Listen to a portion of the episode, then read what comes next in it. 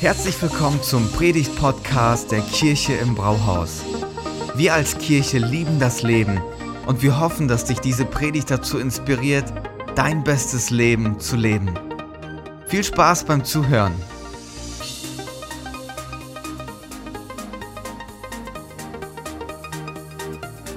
Für eine spannende Season, in der ihr drinne seid. Ich bin so inspiriert und gesegnet und gleichzeitig auch einfach so dankbar Gott gegenüber, was er mit euch getan hat hier über die letzten Jahre und so großartig. Ich selber werde so aufgeladen und inspiriert wieder nach Hause fahren. Und ich darf mich einklinken mit dieser Predigt in eure Echo-Season und habe als Ausgangspunkt meiner Message mal so eine klassische Berufungssituation gewählt, wo Jesus am See Genezareth unterwegs ist und die ersten Jünger in die Nachfolge ruft. Und ich möchte uns lesen aus Matthäus 4 ab Vers 18 folgenden Bibeltext. Eines Tages, als Jesus am Ufer des Sees Genezareth entlang ging, sah er zwei Brüder, die ihre Netze auswarfen. Simon, der später Petrus genannt wurde, und Andreas waren von Beruf Fischer. Jesus rief ihnen zu, kommt mit und folgt mir nach. Ich will euch zeigen, wie man Menschen fischt. Sofort ließen sie ihre Netze liegen und gingen mit ihm. Etwas weiter am Ufer entlang sah er zwei andere Brüder, Jakobus und Johannes, die mit ihrem Vater Zebedeus in einem Boot saßen und ihre Netze flickten. Auch sie rief er zu sich. Ohne Zögern folgten sie ihm und ließen das Boot und ihren Vater zurück. Soweit mal.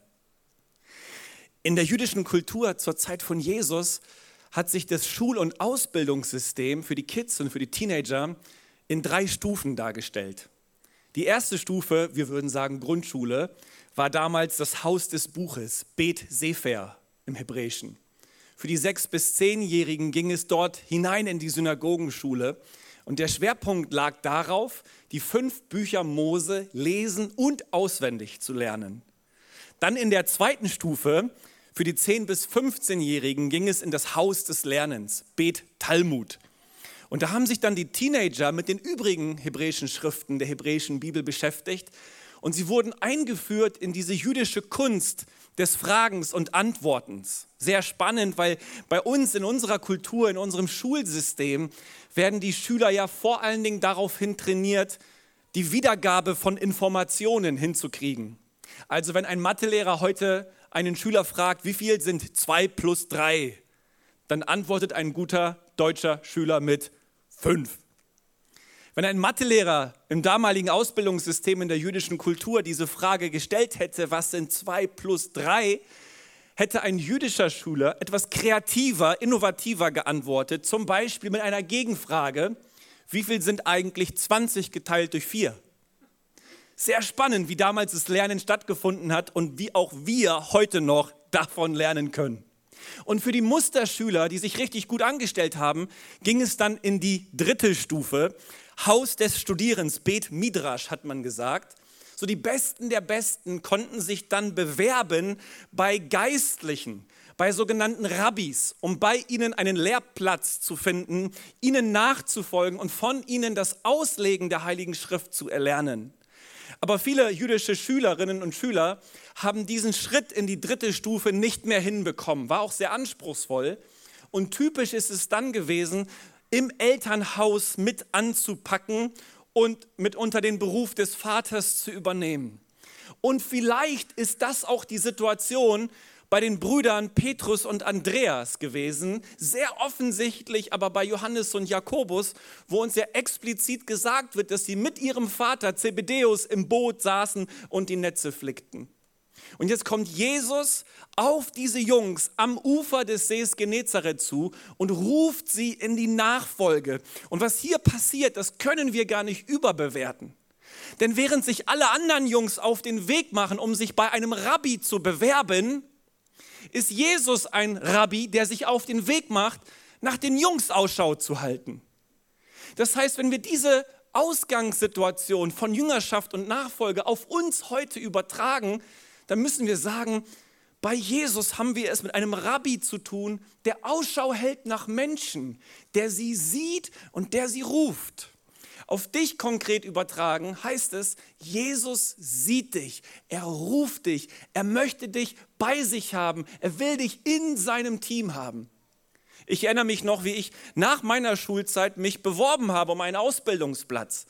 Und so habe ich das Bewerbungsschreiben fertig gemacht und meinen tabellarischen Lebenslauf und habe meine Zeugnisse zusammengesucht, habe die Bewerbungen abgeschickt, bin eingeladen worden zu Bewerbungs- und Vorstellungsgesprächen, bin dann da gewesen und habe zu Hause mit Zittern und Bangen auf die Antwort gewartet. Angenommen oder abgelehnt.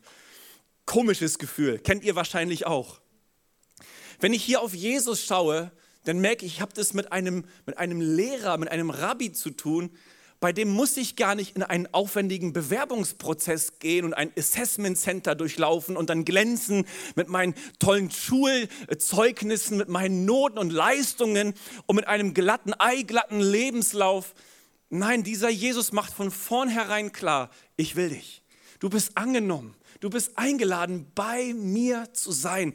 Und es spricht viel dafür, dass diese Jungs, Petrus, Andreas, Johannes und Jakobus, dass das Jugendliche gewesen sind, 16, 17, vielleicht 18 Jahre alt. Ich meine, wenn ihr so Jesus-Filme oder Dokus oder diese Serie Chosen anschaut, die Jünger sind ja immer so Männer mittleren Alters. Aber sehr wahrscheinlich sind es Teenager, Jugendliche gewesen, die nicht unbedingt Musterschüler waren und den Sprung in die Nachfolge eines Rabbis nicht hingekriegt haben. Und genau nach diesen Menschen, nach ganz einfachen Leuten, wie du und ich es sind, hält Jesus Ausschau. Und er ruft sie zu sich. Da steckt so viel drin. Da steckt das ganze Evangelium drin. Und dieser Ruf, der soll auch heute in deinem Herzen ankommen. Komm und folge mir nach. Manchmal sagen wir ja bei uns in den christlichen Kreisen, wenn wir so Menschen für Jesus begeistern wollen, öffne dein Herz und lade Jesus in dein Leben ein. Kennt ihr diesen Satz? Ist ein lieber Satz, der ist lieb gemeint, aber eigentlich ist er daneben. Denn nicht wir laden Jesus in unser Leben ein, sondern er lädt uns in sein Leben ein. Das ist ganz, ganz wichtig. Denn die Message der Bibel ist nicht, neben all dem, was dir so wichtig ist in deinem Leben, solltest du jetzt auch noch ein bisschen Jesus implementieren. Also neben Familie und Karriere und Hobbys und Netflix am Abend auch noch ein bisschen Jesus am Sonntagmorgen und dann sind auch deine spirituellen Bedürfnisse befriedigt und that's it. Das ist nicht die Message, die uns im Neuen Testament begegnet. Die Message ist eine ganz andere. Jesus sagt, lass doch mal alles stehen und liegen, verlass mal deine Komfortzone, verlass mal das Gefängnis deiner Selbstzentriertheit.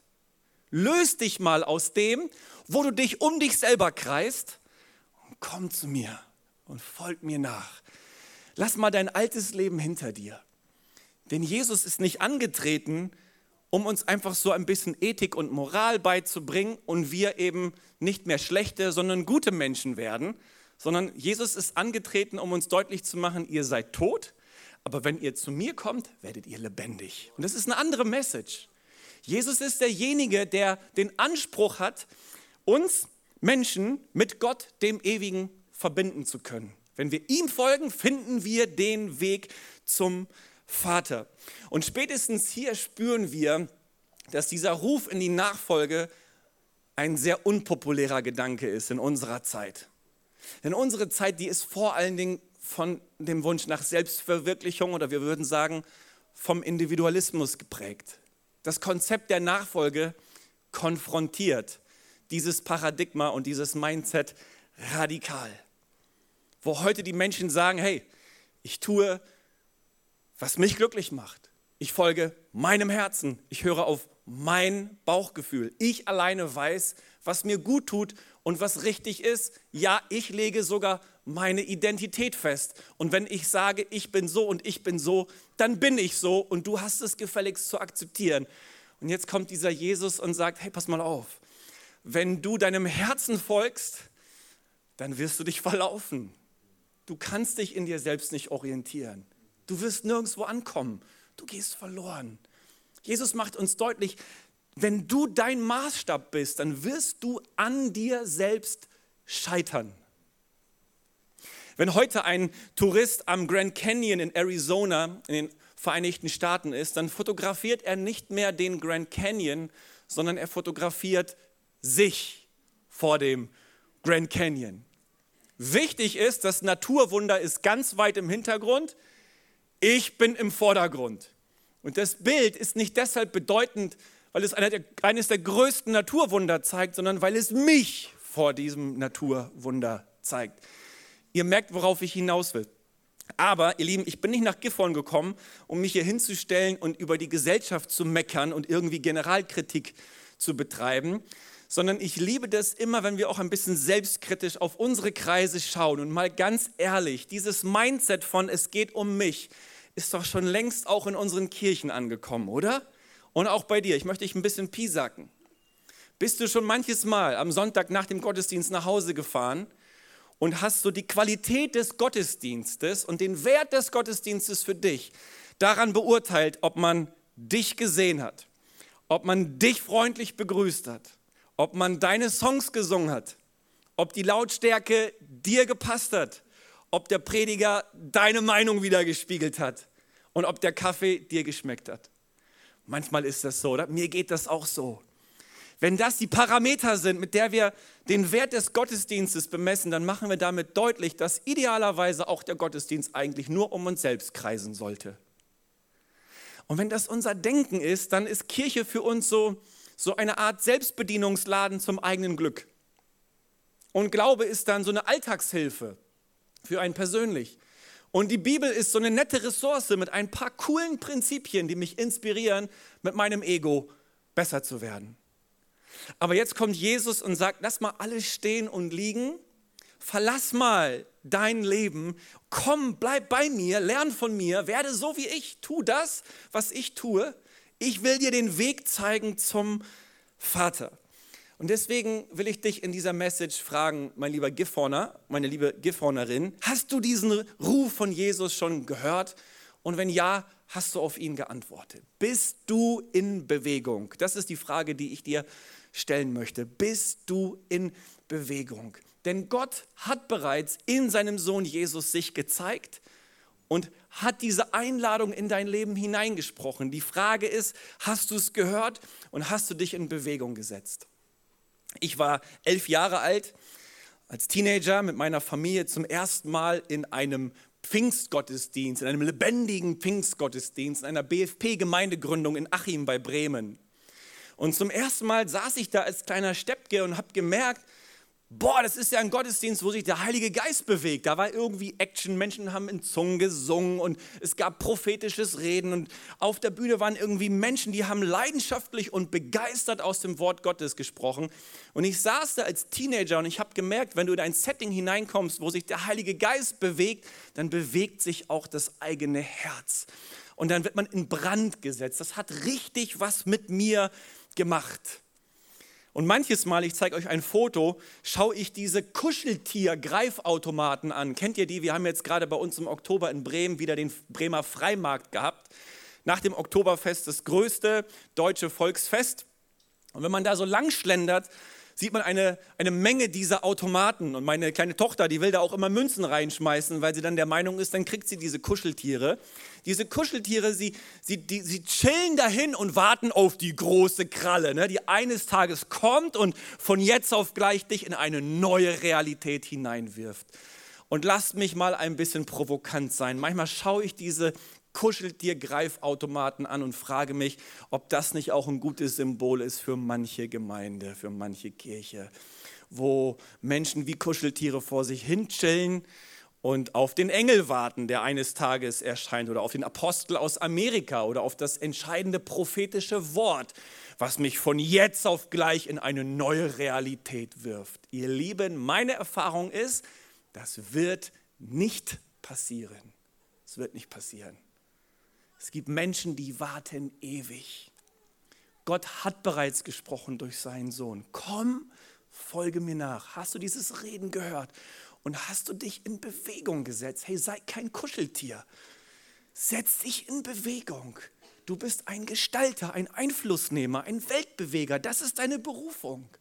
Und wenn dieses Reden Gottes in dein Leben kommt, reagiere, setz dich in Bewegung als kleiner Teenager, ich habe mich in Bewegung gesetzt. Ich habe gemerkt, dieser Gott ruft mich, der will mich, der will mich in seinem Team am Start haben. Ich habe überhaupt keine Ahnung gehabt, wie das aussehen wird, aber ich habe mich ausgestreckt. Mit elf Jahren, würde ich sagen, habe ich so diesen Bekehrungsmoment erlebt, wurde mit dem Heiligen Geist getauft und habe mich dann mit 13 Jahren so taufen lassen. Und ich habe mir alle möglichen Predigten angehört. Kennt ihr noch den Reinhard Bonke? Der deutsche Missionar in Afrika, der hat aber feurig und powervoll gepredigt. Ich habe mir all seine Predigten auf meinen Discman gezogen und abends zum Schlafengehen habe ich mal meine Kopfhörer aufgesetzt und habe die ganze Nacht Reinhard Bonke Predigten gehört. Und als ich morgens aufgewacht bin, hat der immer noch gepredigt. Und er hat solche Sätze gesagt wie, Gott wird dich aus der tiefsten Grube deines Lebens herausholen, aber nicht aus deinem Sessel. Und das hat gesessen bei mir als Teenager. Ich habe gewusst, was er meint. Gott, Gott kann nur dann was mit mir tun, wenn ich bereit bin, meine Komfortzone zu verlassen und mich auszustrecken, da zu sein, wo er sich bewegt und wo Jesus ist. Und ja, so habe ich mich auf den Weg gemacht, ähm, diesen Jesus kennenzulernen. Wir haben, wir haben einen, richtig coolen Jugendleiter gehabt, der, der einen Blick für mich hatte, der mich geliebt hat und der mir ein Buch geschenkt hat. Ich habe als Teenager noch nicht gecheckt, dass ich irgendwie eine Leidenschaft fürs Lesen entwickeln würde. Aber ich glaube, das ist mein erstes Buch gewesen, Rock Priest von David Pierce. Kennt ihr das vielleicht? Das ist zumindest die Geschichte von David Pierce. Das ist ein Typ, der eigentlich aus Amerika kommt, in Holland studiert hat, Jesus kennengelernt hat und dann die Vision hatte, eine Punk-Rock-Band zu gründen. Und das hat mich deshalb angesprochen, weil ich bei uns in dieser Gemeindegründung, wo wir dann gelandet sind mit der Familie, ich sollte dann Schlagzeug spielen lernen. Ich habe euch ein Foto mitgebracht, wie ich damals Schlagzeug gespielt habe. Bitte nicht lachen. Schon peinlich, oder?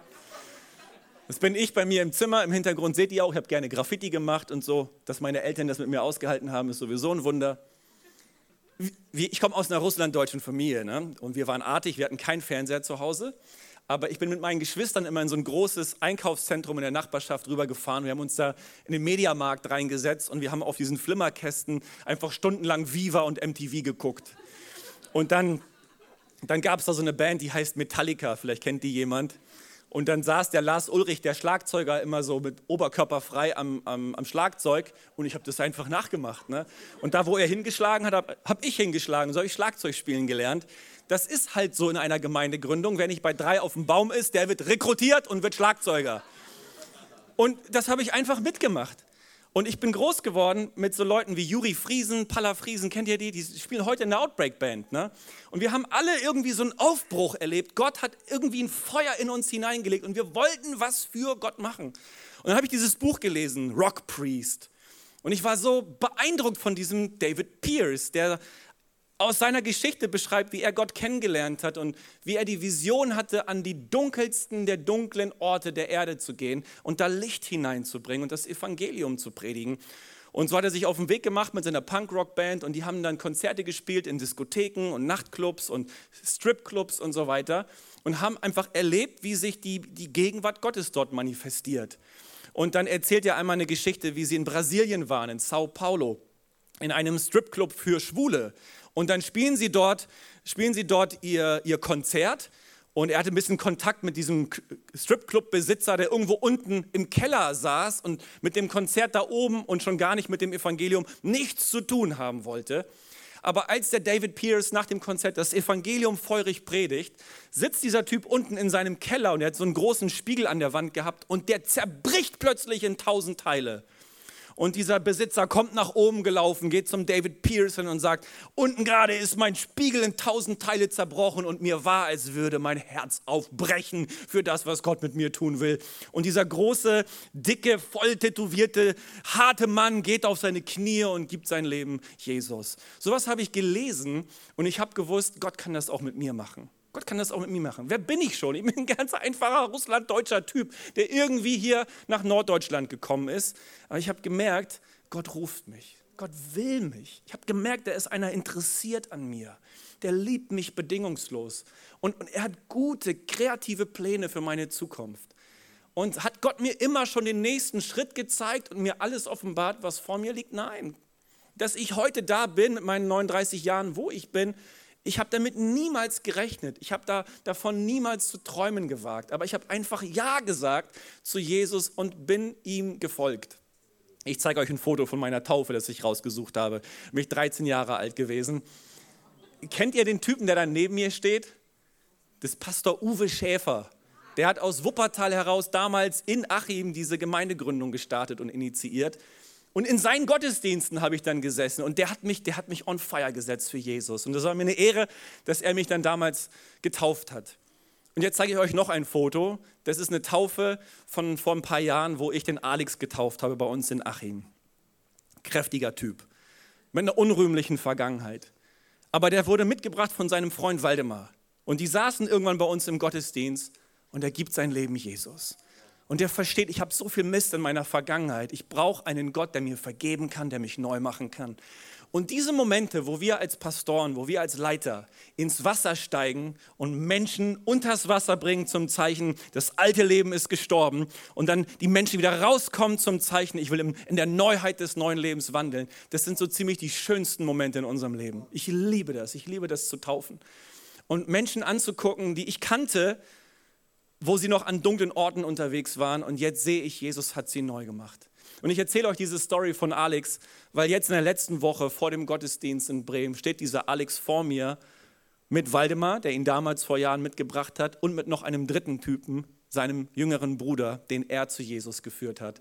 Und dann stellen die sich vor und erzählen ihre Story und und ich stehe da und komme aus dem Staunen nicht mehr raus. Das sind Stories, die kann Gott schreiben, wenn wir einfach ja sagen zu seinem Ruf. Jesus hat mit den Leuten Petrus, Andreas, Johannes, Jakobus und den anderen Jüngern die Welt auf den Kopf gestellt. Warum?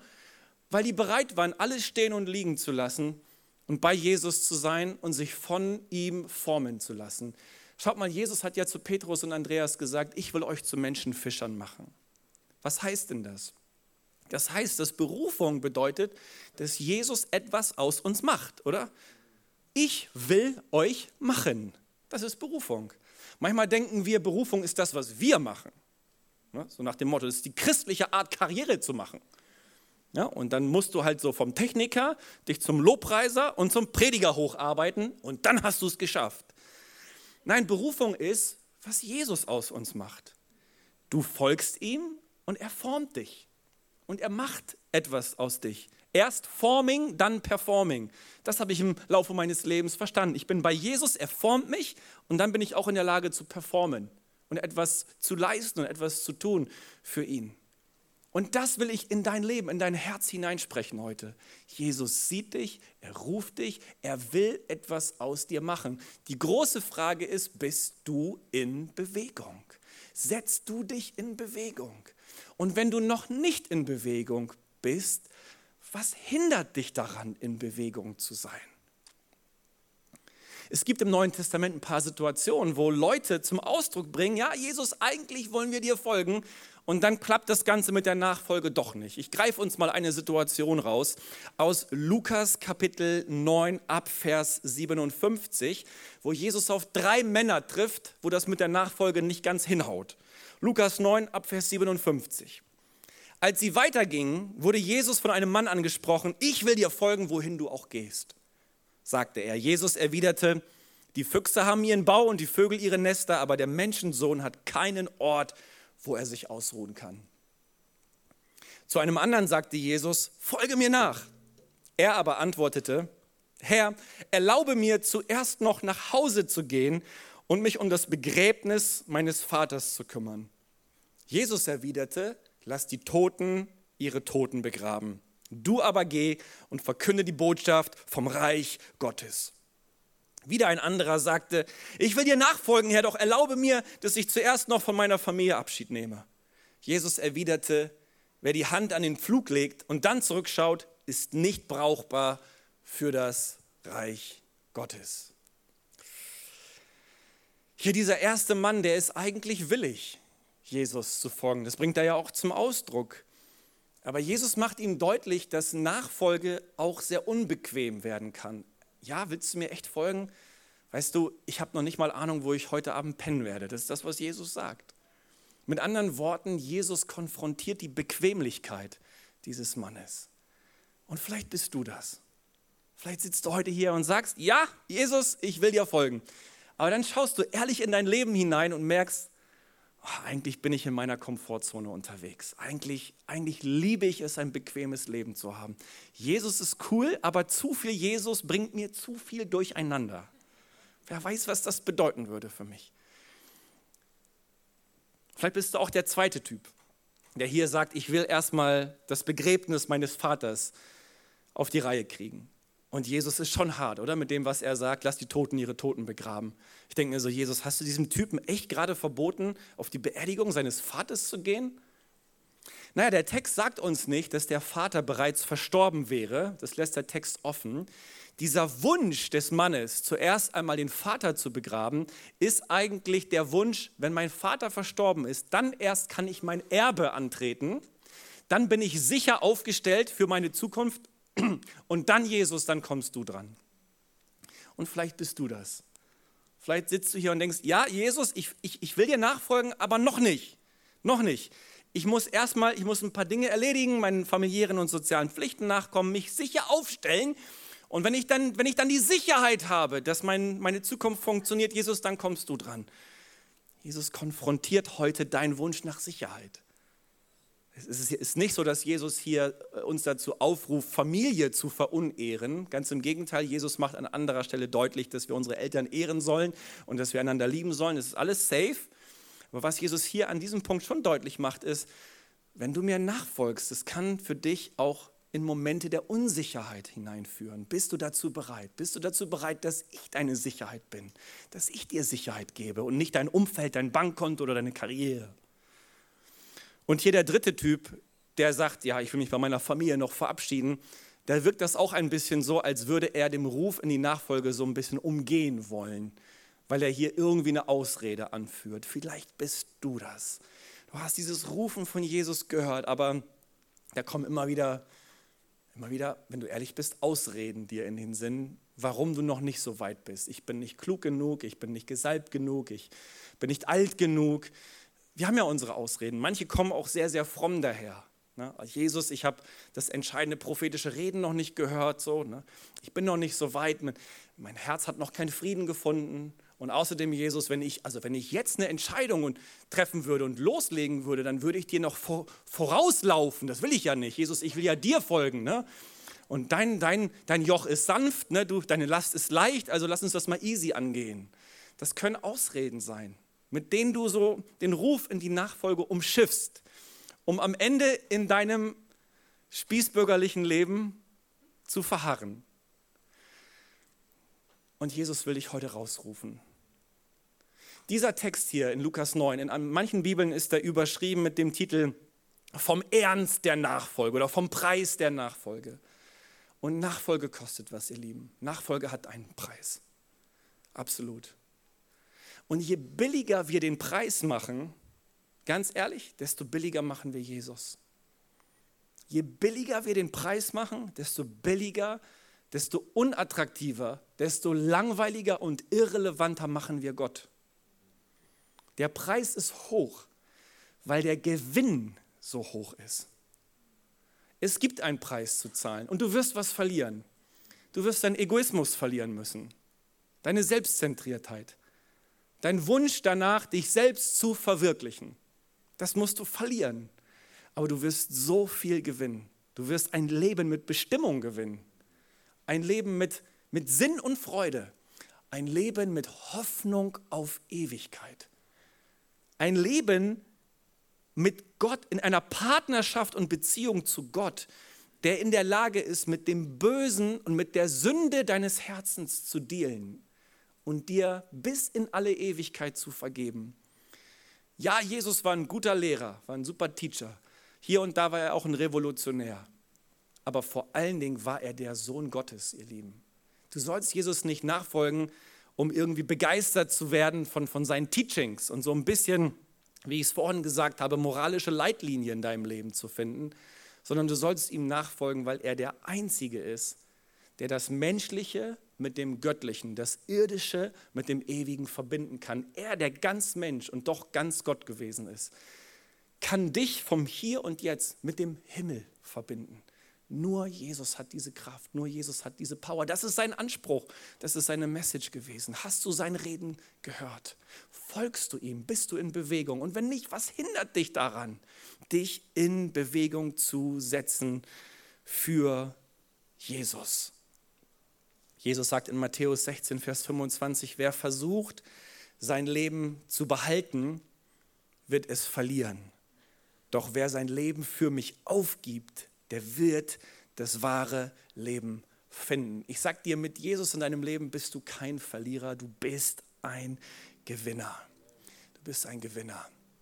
Ich möchte diese Predigt auf die Zielgerade bringen und den Vers nochmal lesen, mit dem ihr eure Echo-Season begonnen und auch ein Stück weit überschrieben habt. Dieser, dieser Satz aus dem Vater unser in Matthäus 6, Vers 10 wo es heißt, dein Reich komme, dein Wille geschehe, wie im Himmel, so auf Erden. Jesus lädt dich ein, bei ihm zu sein, damit das, was auf seinem Herzen ist, auf dein Herz kommt. Wovon er begeistert ist, sollst du begeistert werden. Er will mit dir sein Reich gestalten auf dieser Erde. Und er will mit dir sein Reich ausbreiten auf dieser Erde. Und sein Reich, ihr Lieben, ist ja so sehr anders als die politischen Reiche dieser Welt. In seinem Reich geht es gerade nicht um, um Gewalt, äh, gewaltvolle Ausbreitung der, der eigenen ähm, äh, Machtinteressen oder so. Es geht nicht um, um, um Krieg und Hass und Gewalt und Herrschaft. Es, geht um, um Dienerschaft, um Demut, um Loslassen es geht darum, das Böse zu überwinden, indem man das Gute tut, indem man liebt, indem man vergibt. Es geht nicht um, um Egoismus und ich setze mich mit meinen Ellbogen durch, sondern ich achte den anderen höher als mich selbst. Ich werde in ein Reich geführt, wo ich sogar in der Lage bin, meine Feinde zu lieben. Jesus stellt unser, unser Verständnis von Herrschaft komplett auf den Kopf. Er herrscht nicht durch Machtausübung, er herrscht durch, durch Dienerschaft. Und das, was Jesus hier von uns erwartet, uns einzuklinken in sein Reich, da erwartet er nicht etwas von uns, was er selbst nicht bereit wäre zu leben. Er hat uns das doch vorgemacht. Er hat uns das vorgemacht. Er hat sein Leben losgelassen. Er ist zum König, zum Herrscher geworden, indem er sein Leben aufgegeben hat. Und in dieses Reich lädt er uns ein. Ihr Lieben, diese Welt da draußen braucht so ein Reich. Braucht so ein Reich. Wer mit offenen Ohren und Augen unterwegs ist in einer Zeit wie dieser, der spürt in seinem Herzen, ob er Jesus kennt, ob er Christ ist oder nicht, diese Welt braucht einen Erlöser. Ihr Lieben, in den letzten Wochen, mit all dem, was im Nahen Osten passiert und auch in unserem Land, diese Welt braucht einen Erlöser. Ich habe in den letzten Wochen in meinem Herzen so oft gebetet, Jesus, komm doch einfach wieder. Komm doch einfach wieder. Mach doch Schluss mit diesem ganzen Hass, mit dieser, mit dieser Rachsucht. Ihr habt wahrscheinlich auch die Bilder gesehen, wie die Hamas Israel angegriffen hat. Ich habe diese Videos gesehen und ich habe gedacht, die Hölle öffnet sich. Ich gucke dem Bösen ins Gesicht. Und in meinem Herzen war Jesus, Jesus, komm wieder, wir kommen alleine hier nicht klar.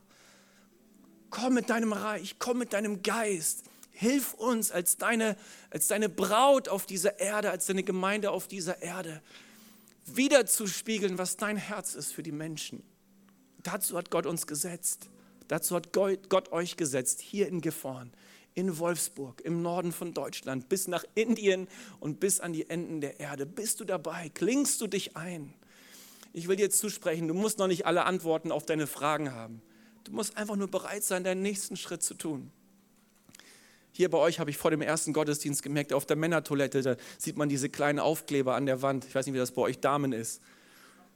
Kirche im Brauhaus, bist du bereit, deinen nächsten Schritt zu gehen? Dann dachte ich, yes, Mann, das ist gut. Das, das spricht für eine Kirche, die in Bewegung ist. Und wenn wir von Christsein sprechen, dann ist das oft so sehr statisch. Lass uns von Jüngerschaft sprechen. Das ist viel dynamischer. Das hat damit zu tun, bei einem Rabbi zu sein, von ihm zu lernen, von ihm geformt zu werden, ihm nachzumachen und mit ihm gemeinsam die Welt zu verändern. Ich habe in diesem Jahr, und damit möchte ich zum Ende kommen, erstmals ein Buch gelesen von Dallas Willard. Kennt den irgendjemand? Ehemals Philosophieprofessor, der es schafft, Philosophie, Theologie, Psychologie zueinander zu bringen. Fand ich total spannend. Ich habe sein Buch gelesen, Verwandle mein Herz, wo es so um innere Verwandlung und Erneuerung geht. Und, und er macht den Punkt, dass wir als Christen, als, als, als moderne Kirchen oder als Kirchen in einer Zeit der Moderne es hingekriegt haben, den Menschen Angst vor dem Sterben zu machen. Na, und wir haben ja auch Übergabegebete so an, an jedem Sonntag, wo wir den Leuten deutlich machen, bekenn deinen Glauben, mach dich fest an Jesus, sonst gehst du in Ewigkeit verloren. Aber er sagt, was wir nicht geschafft haben, wir haben das irgendwie nicht hingekriegt, den Menschen Lust auf das Leben zu machen. Also wir machen ihnen Angst vor dem Sterben, aber so, so selten Lust auf das Leben. Wir zeigen ihnen zwar, wie man in Ewigkeit gerettet wird, aber nicht, wie man als Mensch auf dieser Erde erfolgreich, im Sinne Gottes erfolgreich leben kann. Und er spricht dann von diesem Vers aus Matthäus 6. Dein Reich komme, dein Wille geschehe, wie im Himmel, so auf dieser Erde. Und, und so eines seiner Kernsätze in diesem Buch lautet folgendermaßen, und damit möchte ich zum Ende kommen. Er sagt, der Weg, möglichst viele Menschen in den Himmel zu bekommen, besteht darin, den Himmel in möglichst viele Menschen zu bekommen. Das war etwas, was mich angesprochen hat. Dass wir als, als Leiter, als Kirchen den Menschen nicht nur Angst vor dem Sterben machen und sagen, du brauchst Jesus in alle Ewigkeit. Das ist total richtig. Aber dass wir ihnen Lust machen auf das Leben mit Jesus, Lust machen auf den Himmel. Dass wir hier schon auf dieser Erde den Auftrag, den Gott für uns hat, nicht verpassen, sondern dass wir hier auf dieser Erde schon ein Stück Himmel verbreiten und ausleben. Und das wird attraktiv sein. Solche Kirchen werden attraktiv sein für die Menschen. Denn die Menschen, die da draußen ohne Gott leben, sie sehnen sich nach so einem Reich, nach so einer Kultur, nach so einem Gott, der sie bedingungslos in den Arm nimmt und sagt, ich will dich bei mir haben, du bist gesehen, du bist geliebt, komm in mein Team hinein und wir gemeinsam verändern diese Erde. Bist du dabei? Bist du in Bewegung? Hast du dich eingeklinkt in das, was Gott hier durch die Kirche im Brauhaus tun möchte? Vielen Dank fürs Zuhören. Wenn du eine Frage hast, kannst du uns gerne eine E-Mail an info at kirche-im-brauhaus.de schreiben. Wir geben unser Bestes, um deine Fragen zu beantworten. Bis zum nächsten Mal beim Predigt-Podcast der Kirche im Brauhaus.